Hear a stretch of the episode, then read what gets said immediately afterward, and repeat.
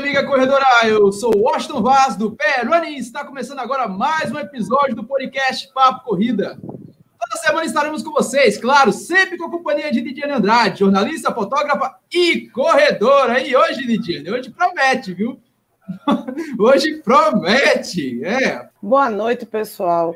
Enquanto corredor, já que todo mundo aqui da live é corredor, Diego, que já teve por aqui, também voltou a ser corredor de novo.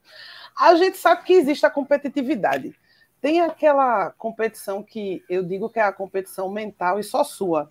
Que você olha para frente e diz: ah, aquele dali não passa de mim, não. E você corre sozinho, buscando passar pela pessoa que você nunca viu na vida.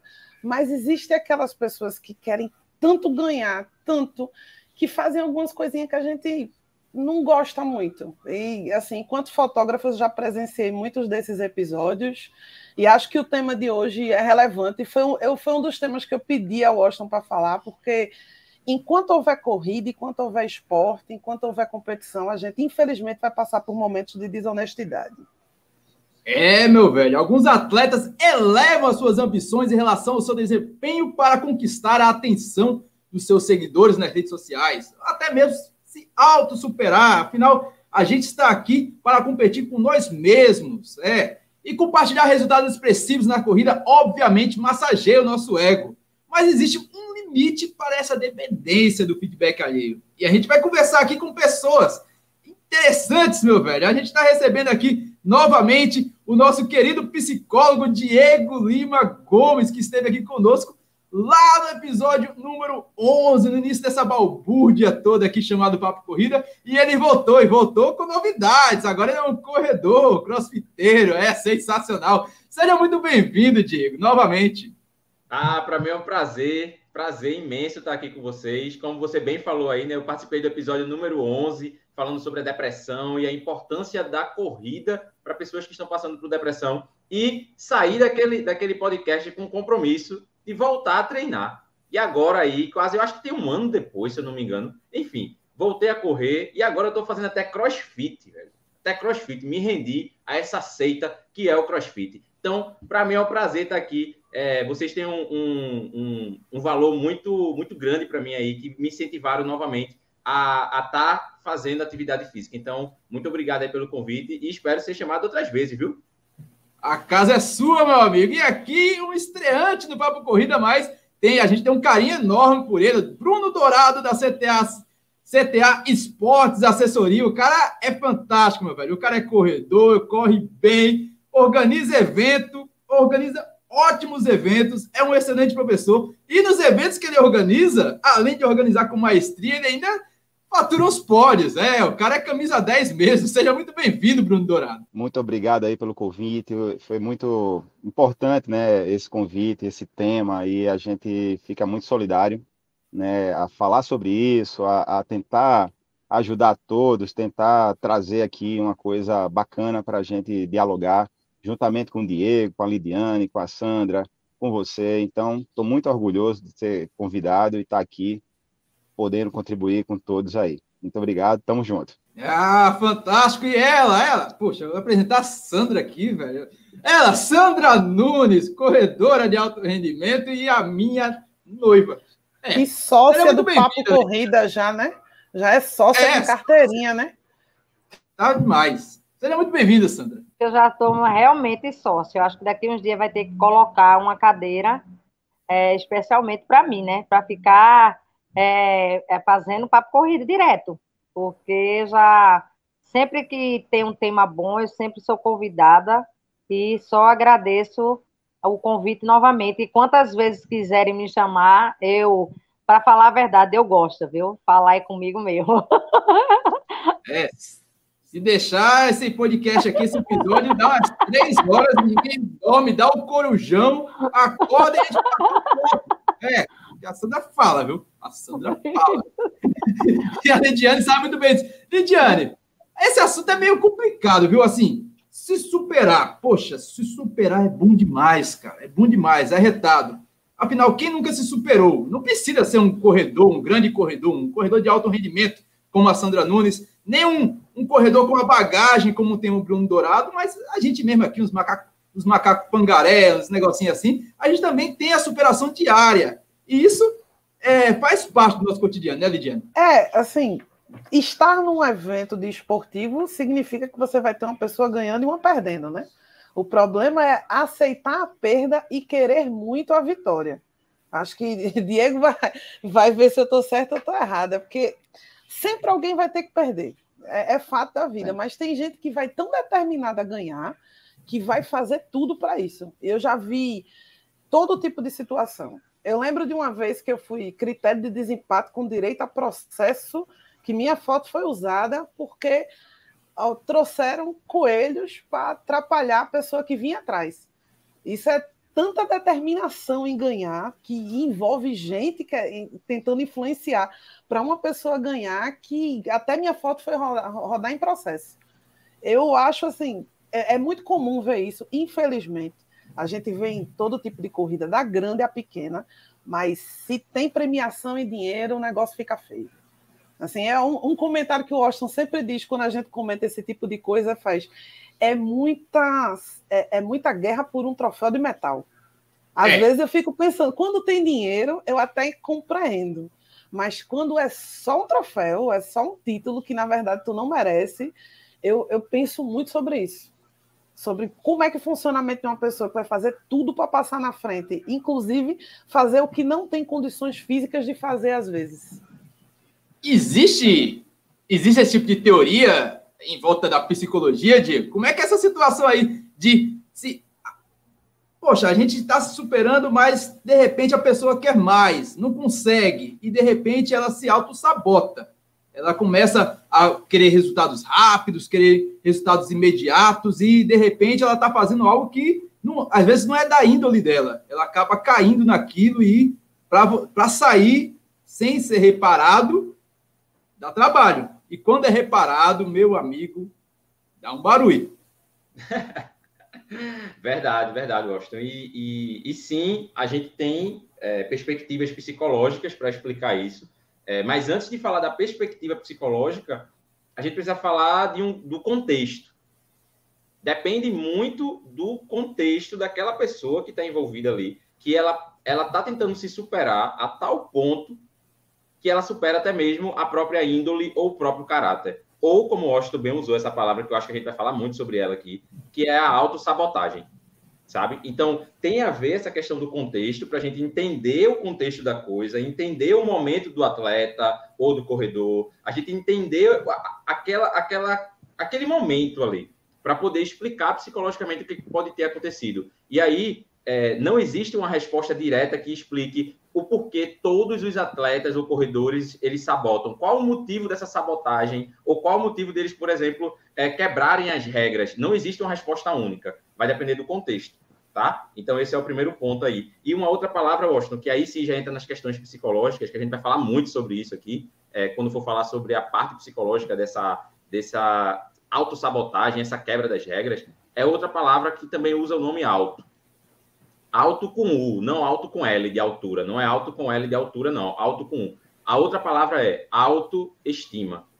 O que explica, Washington, e os demais participantes e ouvintes que estão aí junto com a gente, o que explica muita coisa de por que um corredor amador ele bula as regras do esporte tem muito a ver com autoestima. E aí depois eu vou explicar e aprofundar um pouco mais esse ponto. Fantástico. E Bruno Dourado deve passar numa situação que, tipo, acaba, um treinador acaba sendo psicólogo, né, Bruno Dourado? Porque trabalhar com a mente humana é complicado. A gente tem relações interpessoais no trabalho, na família, e você vê as pessoas se superando e às vezes elas realmente querem se superar, querem buscar é, um, um rendimento acima do normal e acaba buscando meios subterfúgios que você chega, se você não tiver uma, uma relação treinador-atleta ou aluno, não sei qual é a palavra exatamente dentro da assessoria, às vezes Atleta. você pode acabar atrapalhando até a sua imagem enquanto, enquanto professor, né? Porque a pessoa às vezes está vestindo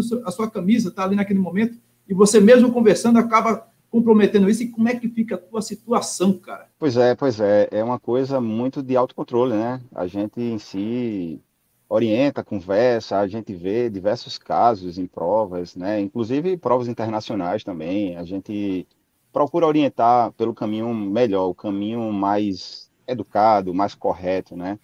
E, e, e essa essa busca, né, de, de, de uma performance, a, a, talvez até uma performance que a pessoa não tenha, né? E aí busca também a questão de, de ingestão de, de, anabolizantes, né? De, de toppings. Então, isso é uma coisa que a gente procura ir pelo lado saudável, pelo lado vamos aqui, vamos trabalhar, vamos crescer devagarzinho, vamos chegar é, é, dentro do objetivo com, com programação, com tempo. Então, não adianta a gente pular etapas. Então, são coisas que a gente procura trabalhar de forma muito rígida, né? E acontece também, né? Por exemplo, eu, eu nessas provas que eu organizei, a gente vê muito casos assim também, muita, muita aquela ganância, aquela vontade de estar na frente, aquela vontade de, de, de, de, ser o melhor, né? E a gente vê que muitas vezes o corpo da gente não responde, né? A gente não treinou o suficiente, a gente não está num bom dia, então, a gente tem um, um, um, respeito dos nossos limites, que a gente, às vezes, tem que respeitar e procurar fazer o certo, né? Ah, não deu nessa prova, vamos tentar em outra. E, e assim a gente vai vivendo a vida. Sempre, ah, tem uma próxima aí que eu posso me superar, eu posso ser melhor, posso fazer um trabalho é, mais bem feito, dentro da preparação. Eu, e, e, como você falou aí também, né? Tem a imagem do atleta a imagem da assessoria, a imagem é, dele, do atleta, perante os amigos, porque isso fica é, de forma visível, né? Claro que vem aquela coisa, como o Lidiane falou aí, é, que pode ser até processo, né? A pessoa pode é, é, é, tentar brigar na justiça pela colocação, ó, pense numa confusão, que às vezes é melhor evitar toda essa confusão, né? E às vezes por causa de um troféu, por causa de uma colocação, por causa de, de, de, de, ah, sou melhor, né? Então a gente tem que treinar, tem que trabalhar, tem que é, é, respeitar mesmo o limite e trabalhar junto com o atleta, né? Orientando, podando, melhorando, né? Às vezes a gente dá um parabéns, né? Numa coisa que acontece, a gente vai estar tá motivando a acontecer novamente. Então a gente tem que ser muito é, é real, real, realista, verdadeiro. Não é isso? Fantástico. E a Sandra, a Sandra, ela também é professora. Então, eu acredito que deve passar por uns, uns perrengues diários aí, né, Lidiane? Lidiane, Sandra.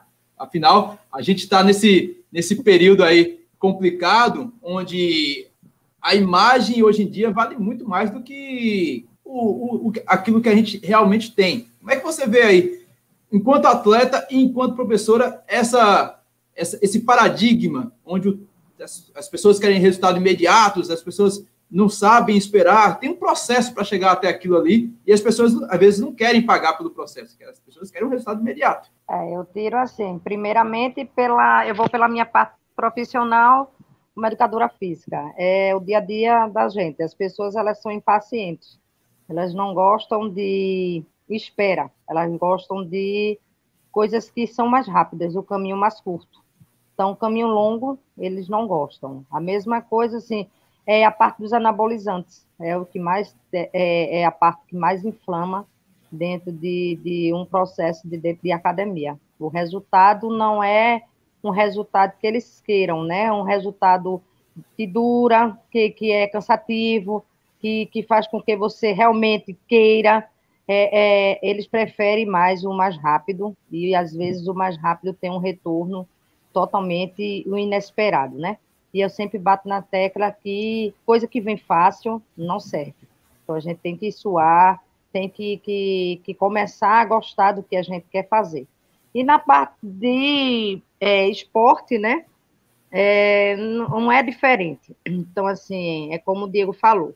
Muitas vezes a autoestima ela sobe a sua cabeça e faz com que você procure uma forma mais rápida. Então, as pessoas têm que entender que nós não somos máquinas. Primeiramente, somos pessoas que temos limitações, que o corpo ele responde quando ele diz que não dá. Então, Às vezes é mais fácil a gente não aceitar isso. A gente prefere, a gente, quando eu falo no geral, o ser humano, a gente prefere massacrar, né? Aí, aí vai entrar nas partes mais difíceis, que são a, os usos da, das, da, o inadequado, que é o mais rápido, e é onde eles vão conseguir o resultado também no esporte mais rápido. Então, assim, são dois paradigmas que a gente vê que são totalmente andam juntos e ao mesmo tempo separados, porque as pessoas elas querem o resultado e ao mesmo tempo têm medo, mas preferem fazer aquilo errado. Bacana. Lidiane, tem a situação que é muito complicada, porque a gente, no mundo da corrida, é algo bem por mais que existam milhares e milhares de corredores, a gente tem aquele, aquela tribo, aquelas pessoas. A gente vive, vive no meio das corridas, vive no meio de, dos treinos, passa na Avenida Boa Viagem. Tem gente que a gente conhece. Não é, é impossível você fazer 30 minutos de treino na Avenida Boa Viagem, ou no Parque da Jaqueira, ou até no centro do Recife, ali na, na ilha do Recife Antigo, e não encontrar três, quatro, cinco, seis corredores que você conhece, pelo menos passou numa corrida de rua e deu um tchauzinho. Ou seja, a comunidade se conhece, mesmo até naquele momento que você não conhece o nome. E a gente nunca espera, né, Lidiane, que algo errado tenha naquela pessoa. E quando acontece algo que inesperado, digamos assim, choca. Como é que é isso para você, Lidiane? Você que vive rodeada de pessoas tirando foto, e, e às vezes as suas fotos são armas para o juizado dentro de uma competição, que é, eu já vi várias vezes isso. Eu acho que eu já desempatei umas nove, uns nove pódios ao longo de três anos, valendo dinheiro. Quando vale troféu, o pessoal, o organizador costuma fazer tipo o rei das trilhas. Eu dou para, eu dou por dois, tá bom? Eu não tenho como resolver isso agora, é muito complicado, a gente dá para os dois. Organizadores pequenos fazem isso, né? Os grandes, quando vale dinheiro, tem cronometragem, aí a gente tem que ir mais adiante. Eu o, que me surpreende na corrida de rua é porque eu já pratiquei outro esporte, outros esportes, assim como Sandra, é que a competitividade pelo pódio ela flora nas pessoas de uma forma que às vezes parece que vale tudo. E vem aquela frase, vale tudo por um troféu. Será que vale mesmo? Que eu já vi cenas assim, eu já vi, como eu estava comentando com vocês, eu já vi idosos se empurrando na Cicorre porque o, o, portal de chegada é, é, pequeno, né? O gradil é pequeno, só vai passar um para poder a arbitragem ver. Eu já vi um, um, idoso com a idade mais ou menos do meu pai empurrando outro. Isso, para mim, foi, na, na minha visão de, de atleta, foi o máximo que eu já vi de competitividade, porque eu vi ali meu pai empurrando minha mãe. A visão que você tem de duas pessoas velhinhas se empurrando é que você vê que a competitividade ela vai além da idade, né? Na corrida de rua, ela aflora mais do que o normal. E olha que eu já é, eu fui atleta de taekwondo mais de 10 anos, que é uma coisa um contra um.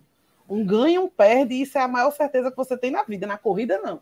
Você pode perder para uns mil que estão ali atrás, que de repente se sobressai. No, de repente você descobre que uma pessoa que largou do seu lado, que você nunca viu na vida, é uma elite guardada lá no meio do, do interior que resolveu competir ali. Quando você está numa luta, é um contra um. Você sabe que ou você ganha ou você perde, é certo e tem várias pessoas olhando, é mais difícil roubar. Na corrida, não. Eu já vi tanto tipo de estratégia diferente que eu acho muito surpreendente.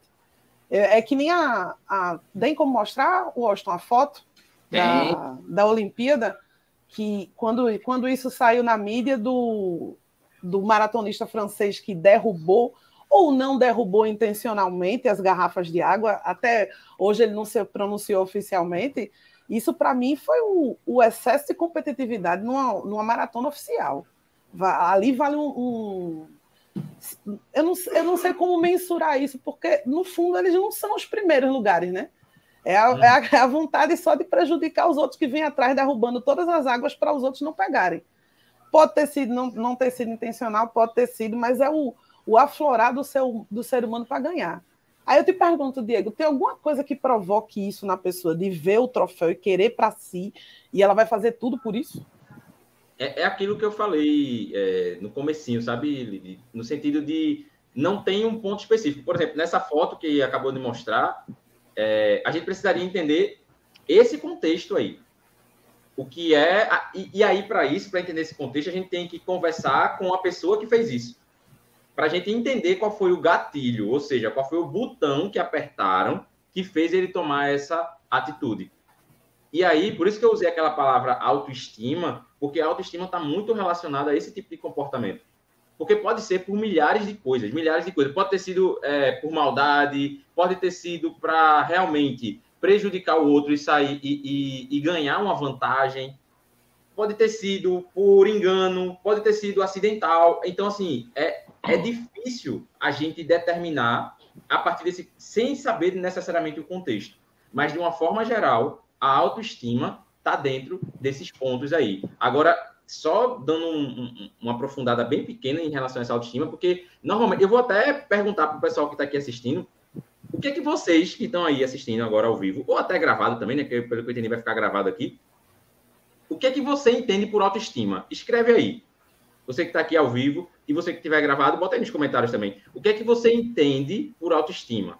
E aí, enquanto o pessoal responde, eu queria ouvir vocês aqui, o Washington, por exemplo. O que é que tu entende por autoestima? Sem, sem, sem receio de errar, não tem isso de estar tá certo ou errado, não. Mas só para eu, eu, entender o que é que vocês entendem por autoestima, porque normalmente a gente entende por autoestima o que não é apenas, o que não resume a autoestima apenas nisso. Mas enfim, eu queria ouvir vocês e vou lendo os comentários aqui. Fala aí, Washington, o que é autoestima? Cara, para mim é algo extremamente positivo. Você ter autoconfiança, você ter assim uma uma positividade elevada em determinados momentos que acaba trabalhando bem a sua mente para o resultado. Eu vejo isso, pessoa. Pronto, eu vou dizer na Maratona do Rio, por exemplo. Eu saí daqui, a Lidiane sabe, a própria sabe, eu saí com a, eu saí com tá eu tava, não, não, mas tá antes da prova eu estava com muito, eu estava muito indeciso se eu iria aguentar correr os 21 quilômetros, ver, ver onde é que estava a minha a minha autoestima. Eu estava apreensivo para saber se eu iria correr os 21 bem para depois correr os 42. Eu estava com dúvida de mim mesmo se eu iria conseguir os 21. A minha autoestima estava muito baixa naquele Mas momento. depois que subiu, e depois né? que completou os 21, meu velho, eu me sentia o, o ah, o Kipchoge, o, eu me senti melhor que o, o Justino Pedro ali na, na maratona. Tava incrível, sério assim, tanto que eu falo nos no vídeo, no próprio vídeo da maratona, que já lancei na segunda, no meio da prova eu falei, cara, eu não estou sentindo dor nenhuma, eu não estou sentindo cansaço nenhum. Isso já era 21 km de prova. Nos 35 eu também falava que estava muito feliz. Ou seja, a minha autoestima estava elevada, eu estava confiante naquele momento. Será que é isso? Muito bom. Isso é apenas um pilar, um, um dedo pilar. da autoestima. Entendeu? Envolve isso que o Washington respondeu, mas envolve outros aspectos também. Então, de forma geral, o que é autoestima? Até é, Eunice até comentou ali, gostar de si. A autoestima, ela se refere a como você se enxerga e o valor que você dá a si mesmo. Autoconfiança. E aí, então, mas aí, Brunão, a autoconfiança, ela faz parte de um dos pilares que tem a ver com o que o Washington falou, que é essa parte da autoeficácia. Porque, veja, a autoestima ela é dividida por quatro pilares. E aí, preste atenção que vai ficar claro para vocês. Finge que essa minha mão aqui é a autoestima. E os pilares, esses são os dedos que seguram ela, como se fosse um teto. E aí, para você ter a sua autoestima bem equilibrada, você tem que ter quatro pilares sustentando esse teto. O primeiro pilar, que a maioria das pessoas confundem autoestima com autoimagem, que é o quanto você gosta da sua imagem, o quanto você gosta daquilo que você vê. É a sua opinião sobre a sua aparência. Então, autoimagem é um pilar. Outro pilar é o autoconceito, que é justamente aquilo que eu penso sobre mim. Aqui dá para a gente aprofundar tanto isso. Porque muitos corredores, eles não confiam em si mesmo porque eles têm um autoconceito que não é muito bom sobre si. Como, por exemplo, não sou bom o suficiente. Isso é um, um autoconceito que muita gente tem sobre si e nem faz ideia que tem. Então vamos lá. Autoimagem é um pilar, autoconceito. Aí vem o outro agora, autorreforço. Esse é um pilar fundamental para um corredor, seja um corredor profissional, seja um corredor amador. O autorreforço. Mas o que é o autorreforço, Diego? É o quanto você se premia ou se gratifica por algo bom que você fez. Eu não estou falando da premiação do pódio, eu estou falando o quanto você, corredor, se dá o mérito quando você, por exemplo, atinge uma meta pessoal. eu estava brincando aqui no início da, da transmissão e quando eu entrei, que quando eu fiz esse podcast, é, o podcast número 11 aí com o pessoal, com o Austin e Lid, ano passado, eu estava sedentário, sem fazer atividade física nenhuma por causa da pandemia, paradão mesmo em casa. E eu saí comprometido a começar a correr, pelo menos. E eu comecei correndo um quilômetro, dois. E aí, semana retrasada, eu consegui correr cinco quilômetros ali, de, sem parar, direto. Ou seja, eu preciso me reforçar, me dar o mérito, a gratificação pessoal de que, tipo, caramba, eu atingi uma meta. Caramba, que massa, eu consegui.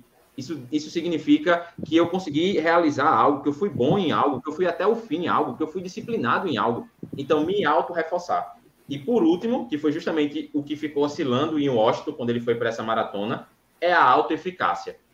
É o quanto você acredita e você confia na sua capacidade de realizar ou conquistar alguma coisa.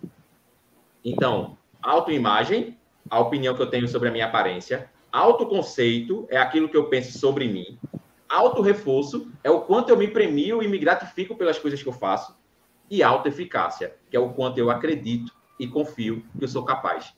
E aí, velho, muita gente não tem os quatro pilares. A autoestima está no chão porque não tem nenhum desses pilares. A pessoa se enxerga como, ah, eu não sou bonita, é... aí o autoconceito, eu não sou boa em nada que eu faço, eu não sou competente em nada, aí auto-reforço, ah, eu não mereço nada de bom, auto-eficácia, não, eu não sou capaz de realizar nada. Parece que eu estou exagerando, mas não estou. Pode ter certeza que pessoas que estão nos ouvindo vai se identificar com alguns desses pilares, ou até mesmo com os quatro, tipo, caramba, os quatro pilares da minha autoestima não estão bons. E aí são esses pilares que faz muitas vezes as pessoas quebrarem as regras, porque elas precisam, é, elas, elas, é, elas tentam compensar a falta que ela tem nelas mesmas muitas vezes, entendeu? Então, por se achar tão inferior, essa pessoa tenta ser superior externamente. E aí, ela tenta quebrar a regra para externamente ela ser superior. Por exemplo, ganhando uma prova, chegando no pódio. Então, assim, é, a autoestima está muito relacionado a isso, velho. Muito muito relacionado a, ao porquê atletas, ou atletas amadores, ou atletas profissionais, eles quebram regras para, por exemplo, chegar no pódio. Então, esse, essa questão da autoestima é de extrema relevância para a gente entender esse assunto com mais profundidade. Eu acredito que sim. Deixa eu só comentar, Washington, que a autoestima seja tão importante a ponto de você planejar uma forma de ganhar já em casa. Porque uhum. quem vai com um plano, com algumas situações, como a gente já viu por aqui, tipo, quem vai com um plano de levar uma pessoa ao lado, correndo ao seu lado, para atrapalhar que o segundo lugar passe na frente, isso é uma ideia planejada de que sozinho você não consegue.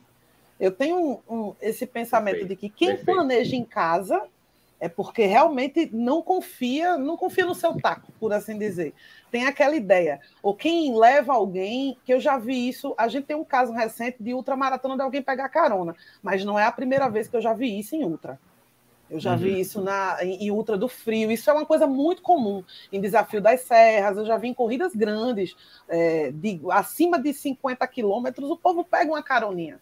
Mas para pegar carona, você teve que pedir antes para a pessoa ir para ir teve um planejamento em tal lugar, eu subo, passo na frente para ganhar uma colocação. Então você tem É certeza. que nem a traquinagem da gente no ensino fundamental, ensino médio que preparava a colinha, é, o cara planeja, meu velho, o cara planeja onde é que vai colocar a cola, conhece o comportamento do professor e faz essas presepadas. O corredor é a mesma coisa. Você tem, tem certeza que você não sabe, que você não estudou. Então você já vai logo anotando no, nos lugares, porque é, tem aquela. Mas existe também a cola de vamos colar, porque vai que eu não lembro. Mas na maioria das vezes é. Olha que desculpa, é, é justamente a autoconfiança que o Diego falou aí agora há pouco. Tá abalado, tá abalado. eu não sou a pessoa, ó, eu não sou a pessoa mais autoconfiante, mas eu já tive meus momentos de explosão. Assim, quando eu conheci Sandra, já, Sandra já ficou arretada quando perdeu o pódio, porque tá perdendo sabendo que não perdeu. Eu já tive meus momentos de atleta quando eu era mais nova de dizer não era para eu ter perdido, tá errado. Mas uma vez quando me chamou já correndo, me chamaram para o pódio, eu fiz com certeza tá errado. Não, não era para eu estar aqui, eu não tenho tempo para isso, eu não pode olhar de novo a cronometragem que eu fiz alguma coisa errada. às vezes você vê. Aconteceu com Sandra numa corrida que a gente foi, que a menina subiu para o primeiro lugar. Eu não digo nem a questão de corpo, porque fisicamente ela era diferente de todo mundo que estava ali. No peso, ela tinha sobrepeso. Era humanamente impossível, visualmente, ela ter ganho daquela elite. Mas ela subiu numa tranquilidade, levantou o troféu, tirou medalha, tirou a foto com o troféu no primeiro lugar. E eu, ela realmente tinha confiança de olhar para o lado e dizer: Poxa, eu ganhei delas. Aí, às vezes eu admiro, mas eu acredito que dentro de si ela olha assim: faz, Eu com certeza não ganhei, mas vou aproveitar o momento, depois corrijo. Só que a gente não vê isso na, na, na corrida, né? A gente vê. Essa situação foi engraçada. Foi, Mas tem situações que a gente sabe que, uh, aproveitando aí o ensejo, tem a pergunta de Eunice. Ela pergunta até a Sandra se ela já participou de alguma competição que considerou o resultado, considerou o resultado injusto. É, situações aí que você sabe que aconteceu alguma coisa e a arbitragem não verificou e você sabia, não tinha como comprovar. Isso volta e meia acontece. Isso, infelizmente, é, é do jogo. É ou não é, Sandra? É, e eu disse obrigada aí pela, pelo carinho seu também, falando aí, mandando um beijo para mim. Mas eu disse assim, é, em relação a isso, eu vivo sofrendo isso constante. Eu passo, já passei por muito perrengue por causa desse, dessa história de, de das pessoas é, é, auto se sabotarem em relação a isso e a autoestima dela está tão elevada que esse caso aí que a, a falou, citou, realmente eu fiquei sem entender que como é que uma pessoa chegava com um batedor, tinha filmagem minha e tudo, e de repente quem sobe é outra pessoa, eu não entendi. Aí eu disse, oxê. Aí um, foi tão engraçado que o pódio era de três, que um olhou para a cara da outra e disse, oxê, e você viu essa pessoa? E automaticamente quem corre sabe com quem está correndo e quem é a, a, as pessoas que estão tá na sua frente. Então, em nenhum momento essa pessoa passou por nenhum de nós três. Então, assim, é, ficou uma coisa que ninguém entendeu naquele momento. Eu olhei para as meninas e falei, isso aí realmente foi injusto, não não está sendo certo isso aí.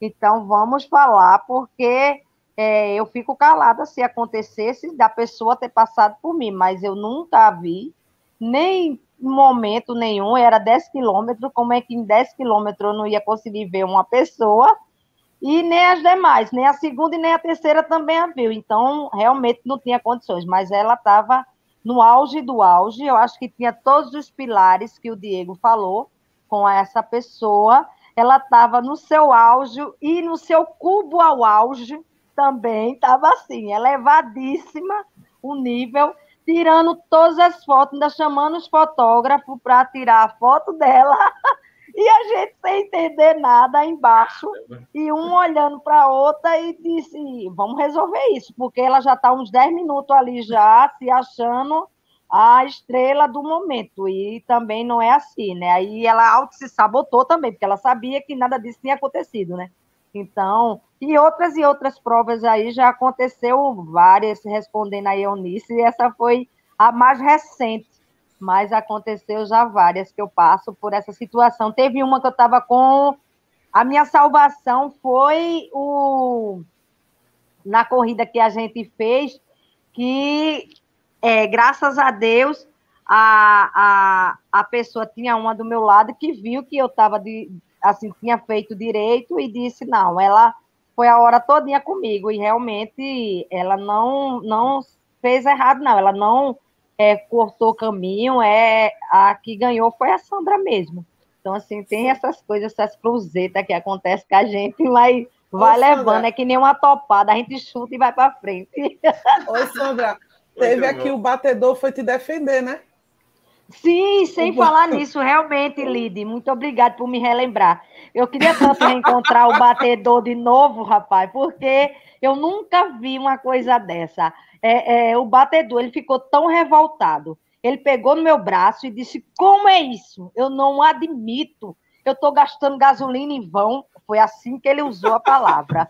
Porque como é que eu pego você do quinto quilômetro até aqui você vem comigo do meu lado e você não ganhar, então eu estou gastando minha gasolina em vão nessa prova.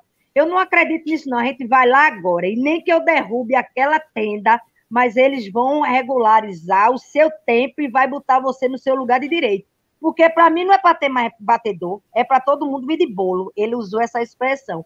E eu comecei a rir, dei um abraço nele depois e disse: Meu amigo, eu nunca pensei, porque eu tenho essa mania safada é, de conversar com os batedores.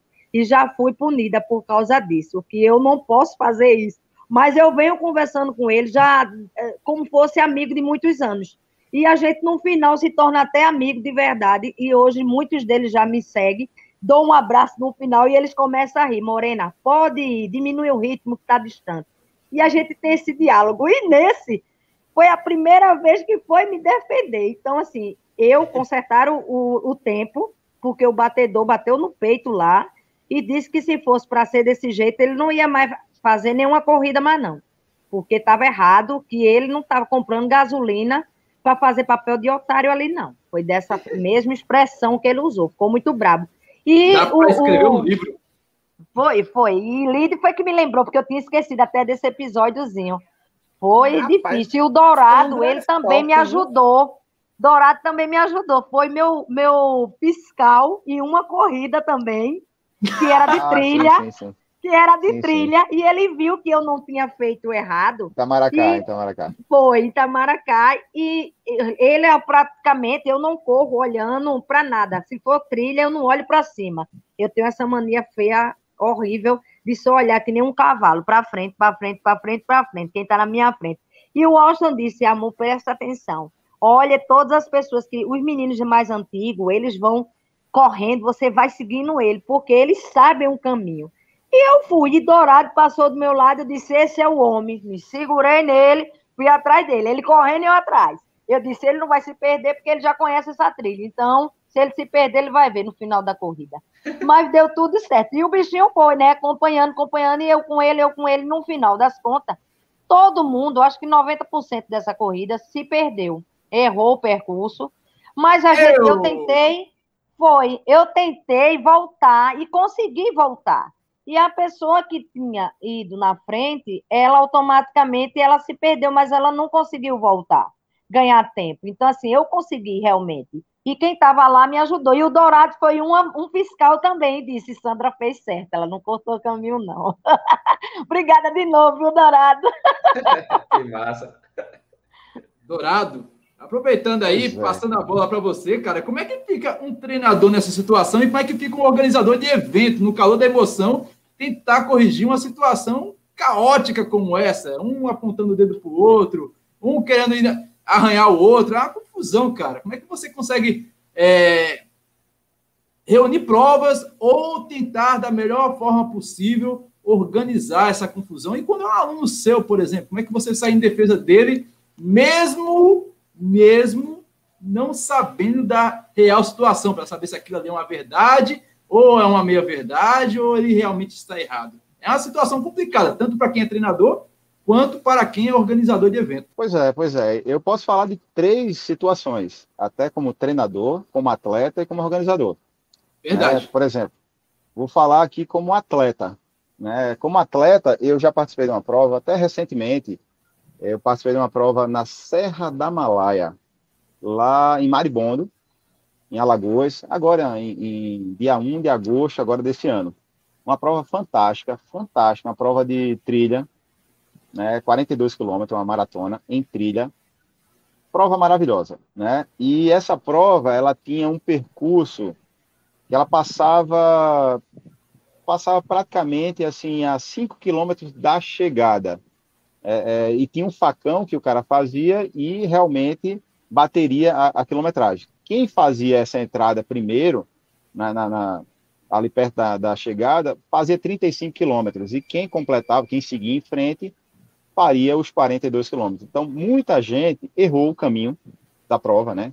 Errou o caminho e acho que assim, mais de 10 pessoas foram nessa prova e, e terminaram com 35 quilômetros. E essa prova foi uma prova até bacana da gente ver isso, porque teve uma, uma situação diferente, uma situação onde os corredores que chegaram mais rápido, né, do que a gente que fez o certo, é, falou né, falou lá, eu errei o caminho. Então se acusou dizendo que errou o caminho, né? E inclusive essas pessoas foram chamadas ao pódio, a organização é, não tinha esse controle, estava chamando ao pódio, né? E aí é, o atleta que estava lá, eu acho, segundo ou terceiro colocado, falou não, eu errei o caminho. Chamaram o outro também, aí ele, não, eu errei o caminho. E eu achei uma coisa muito bacana disso dele, né? De, de ele chegar a um ponto de dizer assim, não vou receber uma premiação, um pódio, onde eu não é, é, fui competente para isso. Claro, óbvio, também, ele também nem pensou no, no, na, em outra classificação, né? Ah, não, não, recebi no geral, mas eu vou também aqui é, receber na faixa etária. Não, ele realmente se entregou lá, assim, não, eu errei o percurso, é, pode me colocar aí que eu estou desclassificado. Então, achei isso muito pertinente, uma coisa muito bonita e muito honesta, que se todo mundo pegar esse exemplo, né, a gente faz as coisas certas e a gente consegue lidar com tudo, né, e, e ser feliz com isso. Isso como atleta, né, e também aconteceu comigo como atleta, é, assim, nessa corrida na Serra da Malá, eu fui o quarto geral, né, da prova, e se ele, se ele até entrasse no pódio, eu também estaria no pódio, então, assim, não foi uma coisa que eu vi só pelo meu lado, mas eu vi pela honestidade dele, uma coisa muito bacana. Outra coisa que aconteceu comigo é, foi uma prova do DMTT esse ano também. DMTT lá em Aldeia. E onde eu errei o caminho, né? Eu estava até com um corredor também comigo, e a gente errou no quilômetro 22, e a gente já tinha errado aí 3 quilômetros. E a gente poderia ter seguido em frente e terminado a prova. Mas aí bateu aquela coisa, né? A, a, aquela, aquela superação. Né? O que vale aqui, pô, eu estava eu, eu bem colocado, eu, eu e ele estava bem colocado, a gente estava ali é, entre quarto e quinto. E a gente estava muito bem colocado e com vontade realmente de subir ao pódio, mas por ter errado, ele falou: ah, vamos, vamos seguir. E eu disse: não, eu, eu vou voltar, vou voltar para fazer o percurso correto. E onde eu voltei, fiz o percurso correto, eu tive que correr mais seis, é, no total de seis quilômetros, para fazer o percurso correto. Não terminei no pódio, né? terminei na 15 colocação, com 9 horas e. dentro do percurso, 9 horas e 13, 9 horas e 15 por aí. A prova ela tinha uma, uma limitação de 10 horas de prova, então eu estava ali pensando só em não ser desclassificado.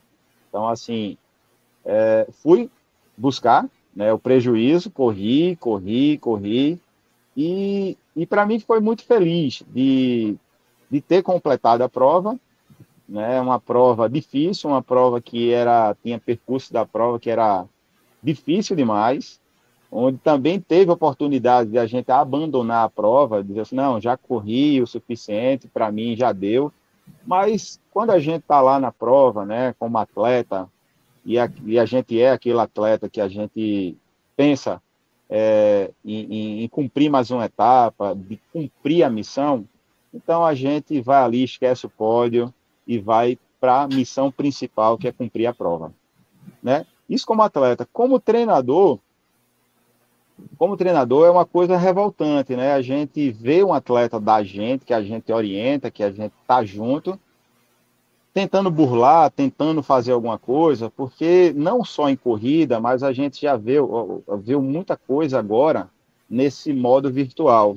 Muitas provas virtuais, né, que o cara ia na internet, comprava a prova virtual e tinha assim, meia maratona para você fazer é, sei lá, pro, é maratona de Paris. Você tem que fazer a maratona de Paris e você fazer virtual. Quantas pessoas aí fizeram essa, essa prova virtual de bicicleta ou, ou, ou simplesmente é, é, alteraram a configuração do aplicativo e manda para a organização, né, só para dizer assim, ah, recebi a medalha, fiz ali aquela prova. Eu acho uma coisa assim que desnecessariamente de fazer, né? E também, como treinador, é uma coisa que a gente sempre procura orientar e corrigir essa, essas coisas, né? A gente procura corrigir sempre ao lado correto, lado bom. E como organizador, aí vem a bronca, né? Como organizador, a gente tem que ter ferramentas. E uma das ferramentas, a gente, a gente usa com certeza os fotógrafos do evento, né?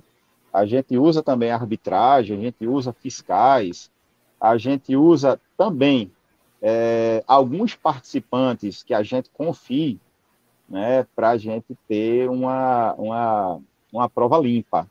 Né? E uma coisa, né, a gente como organizador, é, todas as provas que eu organizo, eu, eu costumo dizer que eu organizo prova pequena, prova para 200 pessoas. E nessas 200 pessoas, a gente cria um grupo, a gente cria um, isso aí foi a meia do tipo. A gente Cheguei entre um os grupo, 20, cara, cheguei entre os 20. Top 20. E a gente cria um grupo, né? E dentro desse grupo, eu acho que a gente procura, né? É, é até um, um gancho aí. É, muita gente fala assim, poxa, eu nunca participei de uma prova de Bruno, eu nunca participei. Porque eu, eu costumo dizer que eu tenho as pessoas de confiança. As pessoas da minha confiança, tá ali é, é, fazendo a minha prova. Claro que acaba rápido, né? A gente procura é, é, abrir a inscrição, no outro dia já acabou, eu fico assim, poxa, não dá para abrir mais, porque a minha ferramenta, o meu recurso é para 200 pessoas. Né? Então, dentro disso, a gente procura, sim, é, ter todos os recursos que a gente tem, que é, que é o fotógrafo, que é o, o atleta, que é o, o fiscal, mas mesmo assim pode ser que aconteça. E aí, se acontecer, a gente tem que ter aquela orientação, a gente tem que olhar no olho do atleta, a gente tem que conversar, a gente tem que saber a índole dele. Nas minhas organizações, por exemplo, que isso não é obrigatório, mas eu peço para o pessoal entrar num grupo do aplicativo, que é o Strava, essas coisas, a gente consegue ver um ou outro ali, claro que tem gente que quer esconder o treino, né, não quer mostrar a sua performance, está tá ali é, é, querendo ser surpresa na prova, mas é, acontece, acontece. Né? E já aconteceu em prova minha, né? E a gente compra uma briga. A gente vai ali, vai desclassificar. Eu à frente da prova, como diretor de prova, eu tento desclassificar. Muitas vezes eu não tenho a prova, eu não tenho o, o recurso que o cara burlou o sistema, mas a gente procura é, é, ver todos, fechar todas as lacunas e desclassificar a pessoa e tem que segurar a bronca, né? Mas, é como eu disse, eu procuro fazer coisas, provas com pessoas de confiança, pessoas que eu posso dizer assim, aqui eu confio, de olho fechado, né? Então, assim, por isso que muitas vezes não dá tanto problema. E quando você abre uma prova grande, né, sem conhecer ninguém, e aí vem o problema que, que, que, que, é, que é assim, é a vaidade, aquela coisa de você querer, né? De você querer passar, de você querer ser melhor. E às vezes é um negócio que é de madeira, né? Ou é de, de metal. Acrílico né? e, e, por aí vai. Acrílico, mas é, é, mas é assim, é sempre procurar orientar, procurar ver os recursos, procurar ser o correto. Não tem outro caminho, é procurar ser o correto, né? E até, por exemplo, quando eu estava com a Sandra lá, naquela situação na prova lá em Itamaracá, é, é aquela coisa, gente, eu não conhecia a Sandra tanto como eu conheço hoje, mas assim, eu ali eu estava julgando uma coisa que eu vi. Então, eu fui lá, não, ela fez o certo, porque eu vi. A outra menina realmente estava lá na, na, hora, sendo que a menina continuou, fez um, uns 500 metros a mais e realmente ficou prejudicada porque ela foi desatenta, né? Foi desatenta, a prova também errou, mas vence quem faz o certo, o suficiente para fazer lá o que era para fazer. A Sandra fez e chegou lá na frente recebeu a medalha dourada também. Né, Sandra? Bom, é isso mesmo. Inclusive, a pessoa que ganhou de Sandra, que tirou só a foto, né? Porque o troféu ficou, ela comprou as fotos. Eu coloquei para ver, né? O que, o que, é que ia rolar no sistema das fotos do pódio, com ela lá no pódio, ela comprou e publicou. É um direito dela tá na foto. Mas é, o, que, o que eu acho que às vezes acontece assim, de você querer, antes de Diego falar, vem muito não só do, do passar a imagem, às vezes é o, o não querer o caminho mais rápido. Porque tem gente que você vê que poderia ganhar naturalmente mas não teve a paciência de esperar o treino funcionar. não teve a paciência de, de evoluir gradualmente e está dando um salto. Para mim, assim, pegar uma carona para completar uma ultra é dar um salto, porque se você treinar, você chega. Eu já tenho, a gente tem milhões de depoimentos de pessoas que se lesionaram e voltaram, mas demorou. Que era obeso e estou emagrecendo e melhorou. Tá aí, doutor Corrida que está levando o pódio, Adriano com um, uma faixa etária já elevada, levando um monte de troféu para casa de faixa etária, que começou tarde, para ser um, um, uma pessoa assim, se ele começasse aos 18 anos de idade, mas ele começou tarde, era obeso, e hoje está levando os troféuzinhos dele, de madeira, de metal. Eu vou até perguntar de novo, Lidiane, é uma faixa etária elevada, eu queria só gravar essa parte aí. Os 40, pô. Não, grava aí, grava aí, grava aí. Adriana. É, é... Quem começar. Bichinho, do doutor Corrida sabe que meu amor por ele é genuíno. Mas ele começou acima dos 30 anos de idade. E aí, acima dos 30 anos, o ser humano fica um pouco impaciente, né, para esperar o processo todo. Lide, é, vamos aí, assim, vamos, vamos, ter cuidado mas, nisso mas aí. Vamos ter é cuidado. É Comecei. Né? Eu comecei já depois, depois, muito bem depois desses 30 aí. Agora, Diego Mas... vai falar por mim. Eu acho que, às vezes, a questão de ganhar ou perder, ela vem com a maturidade. De você entender o que é que você quer do esporte. Você não tem muita paciência de esperar. Quando eu era mais nova, eu talvez não fizesse o que eu fiz adulta de dizer, ó, oh, chamou meu nome e está errado. Pode olhar direito, que esse troféu não é meu, não. Eu, eu tenho vários troféus de faixa etária da Cicorre por participação. E ganhei uma quase em WO, que não tinha ninguém uma vez para eu, eu ganhar para subir no pódio. Mas eu não ligo. Mas se isso fosse aos 16, 18 anos de idade, talvez eu ficasse muito chateada por ter treinado tanto e não ter conseguido. Eu acho que com o tempo a gente vai ficando mais maduro. Como o doutor Corrida no DMTT. Ele não passou por todos os pontos, passou como primeiro lugar, comemorou, mas tirou, perdeu o troféu e foi de boa.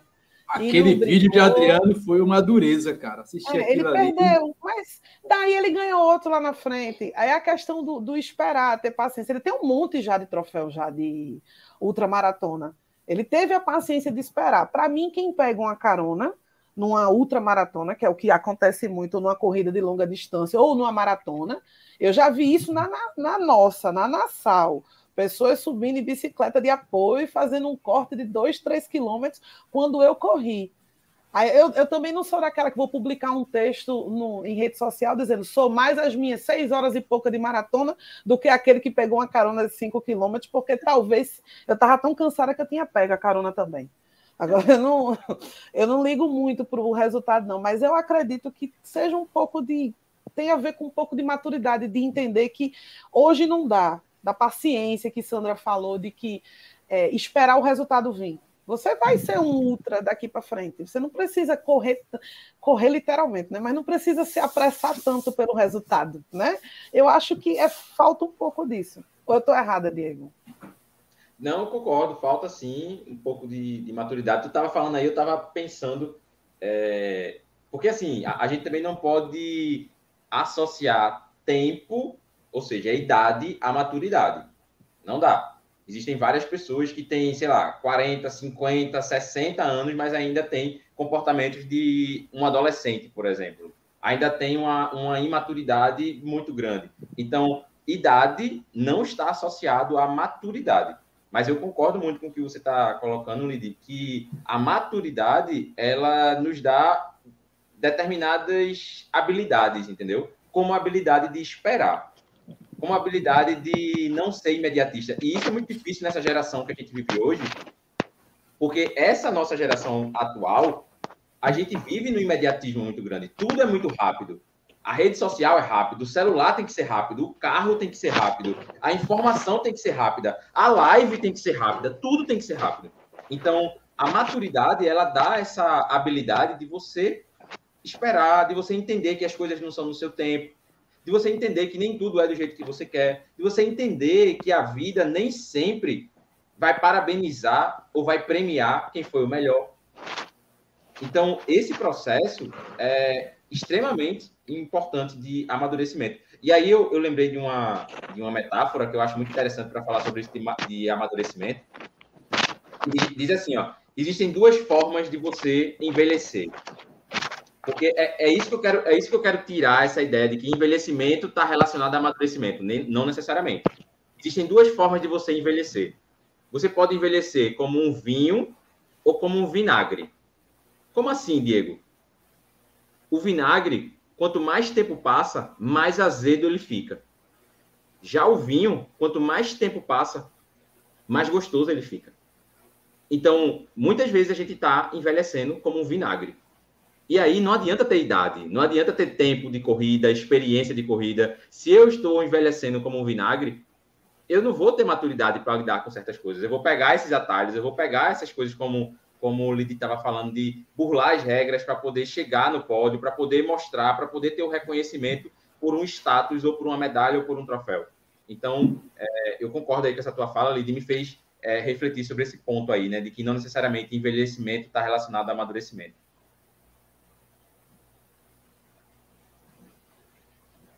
Bacana. E você, você acha, Diego, que as redes sociais atrapalham nesse sentido de inflar o ego das pessoas? Algo dessa natureza que eu acho que tem muita gente, inclusive, que talvez não correria se houvesse, se não houvesse as redes sociais. Ah, ia, ia fazer o quê? Enviar, tá pago, ia ligar, ia passar um telegrama, um fax, não sei. Como é que, como é que seria isso nos anos 90? Exa é, velho, a rede, a rede social, ela, assim, a gente não vai aqui é, demonizar a rede social, porque ela tem um potencial enorme. Por exemplo, eu conheci o Washington e Lid pela rede social. Então, assim, é, é eu nunca ouvi pessoalmente, agora estou conhecendo o Bruno, estou conhecendo Sandra. A gente nunca se viu pessoalmente. Então, a rede social, ela tem um, um, um, um potencial muito grande de transformação, de mudança, enfim, de impacto. Mas sim, Washington, a rede social, ela potencializa esse outro lado também, tá? Mas aí, é, esse é o ponto não, o problema não está na rede social. É, é, a mesma coisa aquela frase, sabe? Que é, aquela frase não, aquele ditado popular. A ocasião faz o ladrão. Não. A ocasião, ela revela o ladrão, entendeu? Ela não faz o ladrão, ela revela o ladrão que já estava lá. Então, o problema não é a rede social. A rede social, ela revela coisas que já existiam. É, é, igual essa questão da pandemia. Muita gente me perguntou no começo da pandemia, em palestra, uma palestra específica que eu dei na faculdade.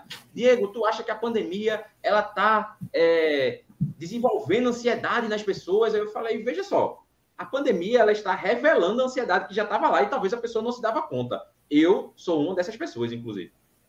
Eu costumo, eu costumo falar para meus alunos é, que eu sou um ansioso que acabei de sair do armário porque eu dou aula sobre isso há muito tempo, e eu dizia, não, eu sou ansioso, mas é ansioso normal. Mas aí a pandemia veio, deu uma tapa na minha cara e botou assim, ó, tua ansiedade é uma ansiedade que te atrapalha, bicho. Não é uma doença, mas é uma ansiedade que te atrapalha. Então, assim, a rede social, Washington, ela revela aquilo que muitas vezes a pessoa ela não se dá conta, mas que já está lá, entendeu? Já está nela. Mas aí a rede social ela só traz à tona isso.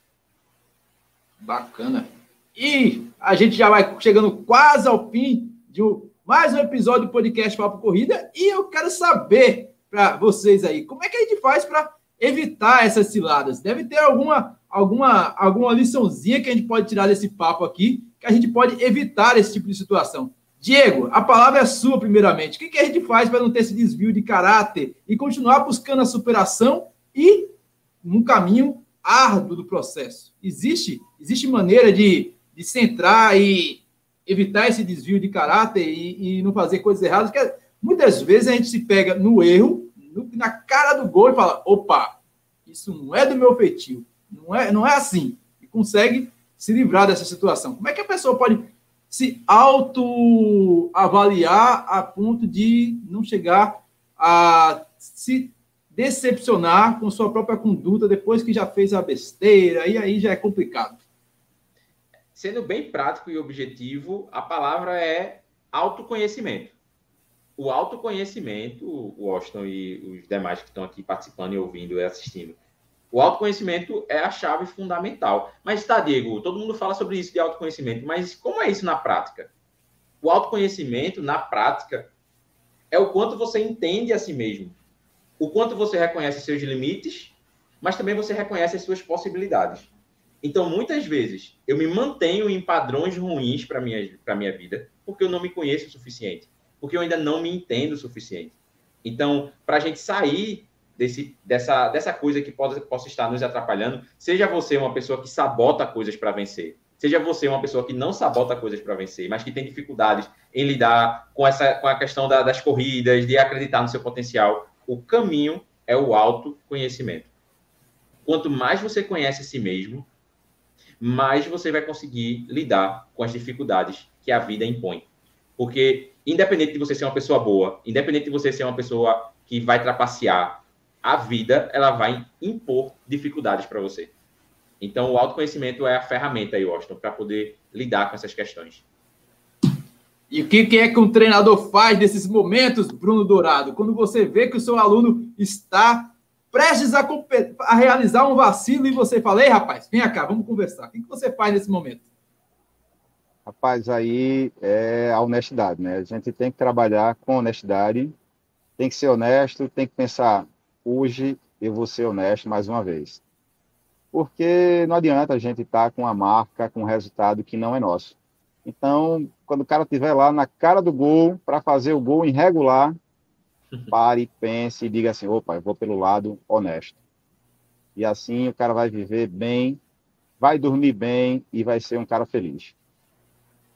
Fantástico. E você, Sandra, o que você faz para manter o seu foco, a sua determinação, a sua superação em dia e que você não saia da sua conduta, que a gente já conhece muito bem, né? A Sandra, a Sandra já foi até fiscal lá na corrida de João Pessoa.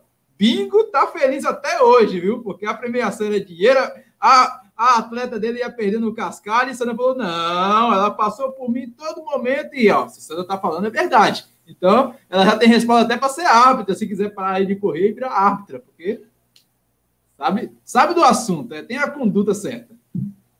Rapaz, assim, é, é, eu, eu vou usar uma frase que é, eu tenho até uma tatuagem com ela. Superar não é um defeito, e nem tampouco você vai esquecer que você superou. Mas, apesar de tudo, a sua necessidade de vencer é limitada. Então, assim, é, eu tenho comigo mesmo. Eu não, não tenho ninguém como meus adversários. Eu, te, eu bato nessa tecla sempre. Eu não tenho ninguém como meus adversários. Eu sou uma pessoa tão tranquila, eu corro tão tranquila, eu todo mundo está lá se acabando, eu estou na minha tranquilidade da minha mente, porque assim, a minha mente é que é, meu, é o meu comando. Se eu não tiver ela, é, não tem aquele filme Karate Kid, é, seu Miyagi, Pronto, eu faço daquele jeito. É, é, seu Miyagi comigo, porque eu faço minha mente sã. Pronto, porque assim eu tento ficar o mais tranquilo possível. Porque eu creio que muita gente que tem, que se faz é, sabotagem, que, que fazem coisas erradas, às vezes a pessoa auto, assim, automaticamente nem nota que está fazendo aquilo mas, mas chega um limite que ela faz tanto que vira rotina. Então, assim, eu faço de tudo para eu não chegar a esse limite. Então, isso para mim não, não serve. Eu sou a Sandra Nunes de um legado, graças a Deus, até a data de hoje, limpo. Eu, eu, eu jogo limpo as cartas, sei jogar o baralho certinho, eu, eu com eu mesma.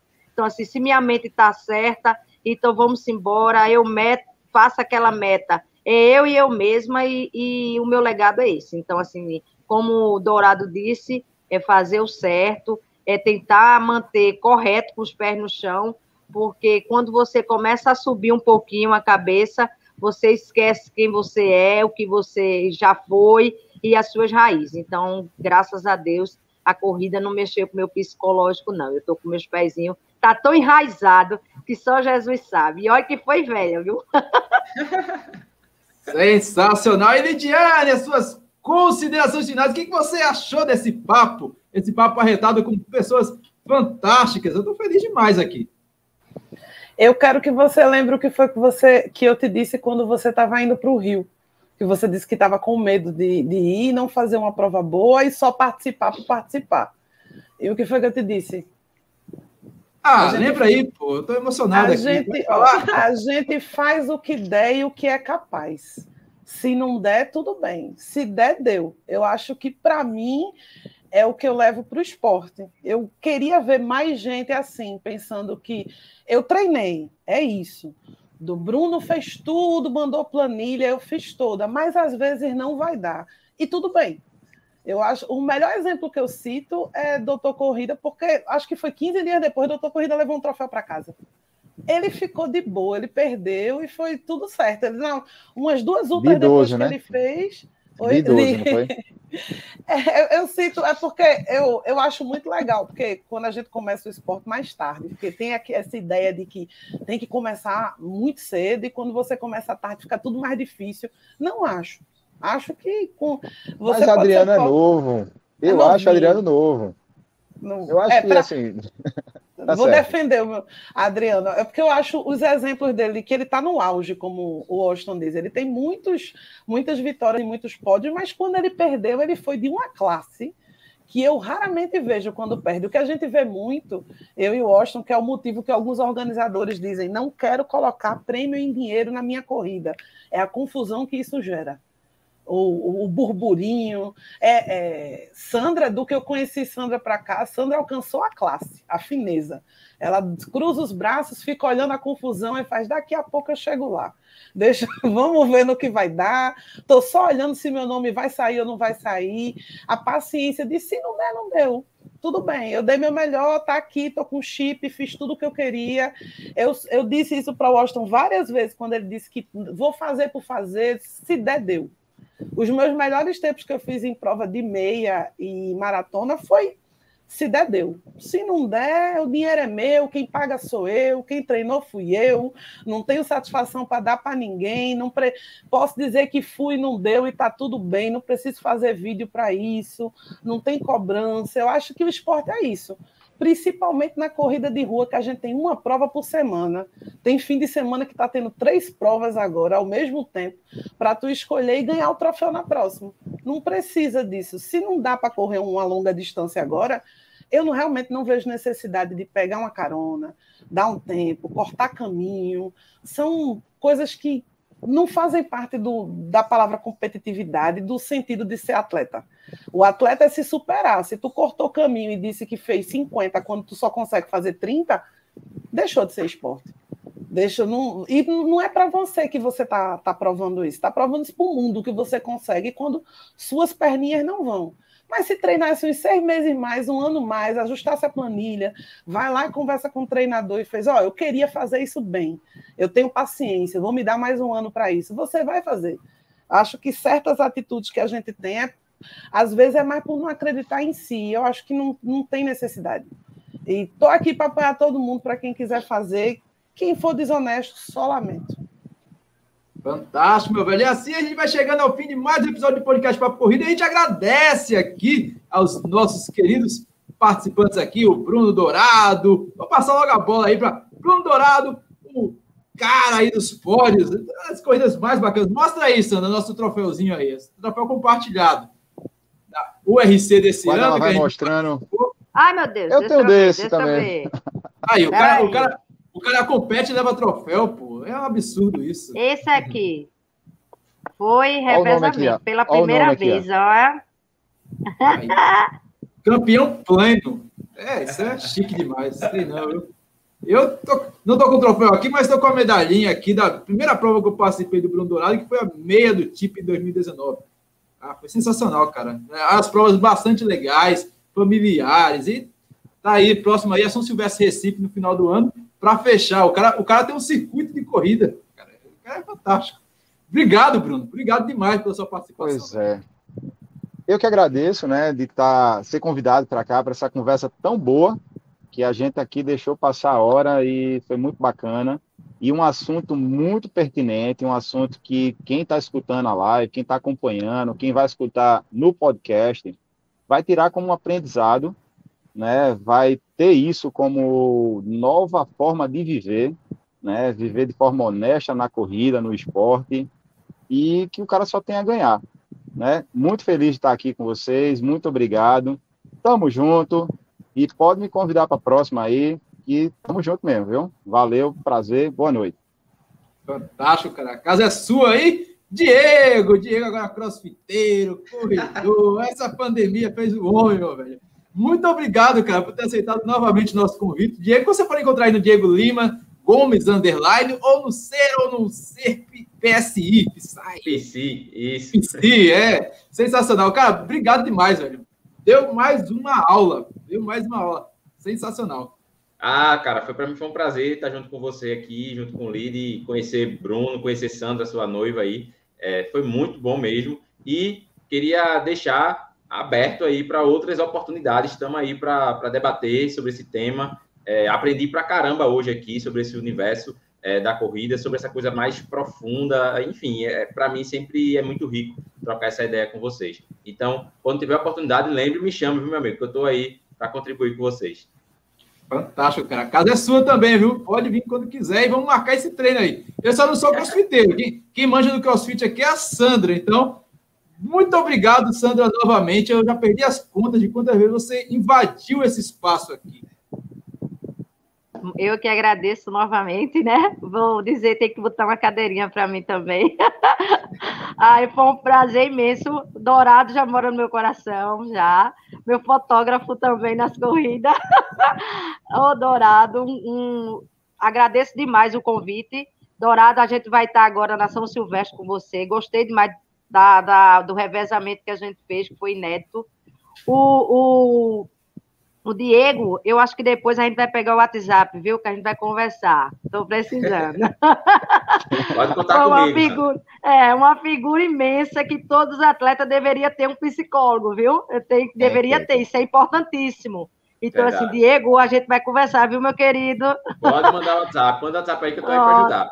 Ó, Lide já é de casa já. Ó, eu, eu, eu na sala e o noivo no quarto, vê. Ai, um beijo para todos que estão ouvindo, que são os queridos. Até minha família estava aí, o Danilo. Minha gente, eu só tenho que agradecer o carinho de todos vocês comigo. É, é, tem pessoas aí de um coração imenso que me segue, que, que virou amigo, que a corrida é isso, é uma família. Então, assim, só tenho que agradecer a vocês. Um beijo. Se eu for citar todos aqui que eu vi os comentários, CH, gente, vocês moram no meu coração. E aonde me vê, pode vir, beijar, abraçar e tirar foto. É, isso aí não respeita o isolamento social, né? Aceita beijo e abraço, ainda bem que tá vacinada. É, e assim a gente vai chegando ao fim de mais um episódio do podcast Papo Corrido. Você já sabe, meu bem, estamos em todos os agregadores de podcast disponíveis para Android, iOS, Google Podcast, Apple Podcast, TuneIn, Deezer, Resso. E se bobear, você encontra a voz da Lidiane até na radial da sua avó. E semana que vem tem mais, né, Lidiane? É, a gente já está ficando organizada, a gente já tem o um tema da próxima live, estamos melhorando. É, uma hora, uma hora, a gente não precisa de milagre, nem de baixar o santo, nem usar o jogo do copo. A gente começa a usar um negócio chamado agenda. Tá sensacional, viu? A gente vai ficando por aqui. Um beijo, um abraço e até mais. Tchau, fiquem com Deus.